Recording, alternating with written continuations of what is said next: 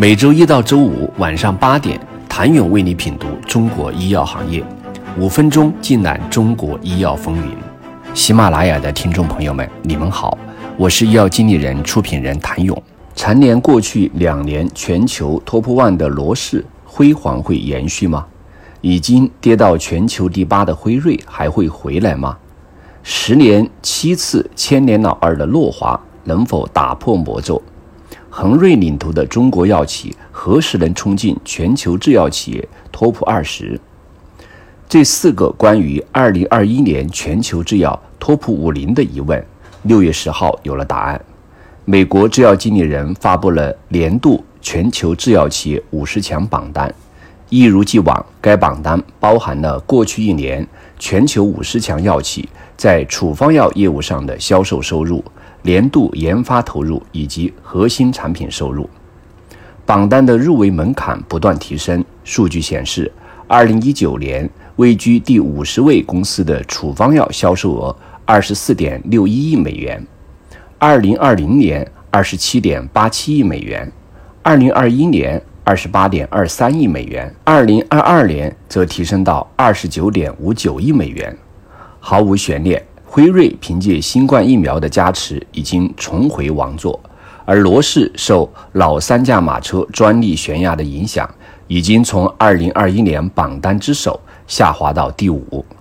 诺华千年老二的位置也被艾伯维抢去。受新冠产品影响，制药五十强榜单发生了不小的变化。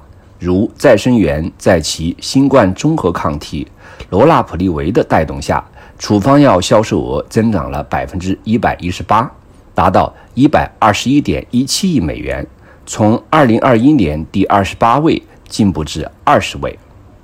阿斯利康新冠疫苗二零二一年销售额达四十亿美元。帮助该公司从处方药销售额增长了百分之四十一点五，排名杀入前十，位列第九。中国制药企业还算争气，从二零一九年开始，中国生物制药和恒瑞医药首次进入五十强榜单，与全球 TOP 五零同台 PK。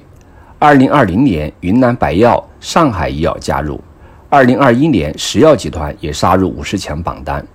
二零二二年，由恒瑞领衔，共有四家中国制药企业入围全球制药 TOP 五零。恒瑞以五十二点零三亿美元的处方药销售位列三十二位，且进步最大，较二零二一年进步六名。其次是中国生物制药位列第四十位，与二零二一年持平。而上海医药和石药集团各进步一位，分别位列第四十一位、第四十三位。未来制药五十强的排名将会如何变化？分析师的共识是，疫情对于生命科学和医疗保健领域的影响是极为特殊和难以预见的。它引发了前所未有的研发反应，并最终影响了产品的分销和交付。将新冠肺炎产品的销售与传统意义上其他药物的销售进行比较，其实并不公平。另外，受战争、全球供应链。全球通货膨胀等宏观经济影响，分析师认为，未来十年制药五十强的整体排名很难稳定。尽管恒瑞在二零二一年交出了史上最差的业绩单，但是在全球制药 TOP 五零排名中，如今仅有两千多亿市值的恒瑞，作为中国制药企业代表，仍旧披荆斩棘，一路前行。那么，恒瑞距离全球二十强还有多远？请你明天。接着收听，谢谢您的收听。想了解更多最新鲜的行业资讯、市场动态、政策分析，请扫描二维码或添加医药经理人微信公众号“医药经理人”医药行业的新闻与资源中心。我是谭勇，明天见。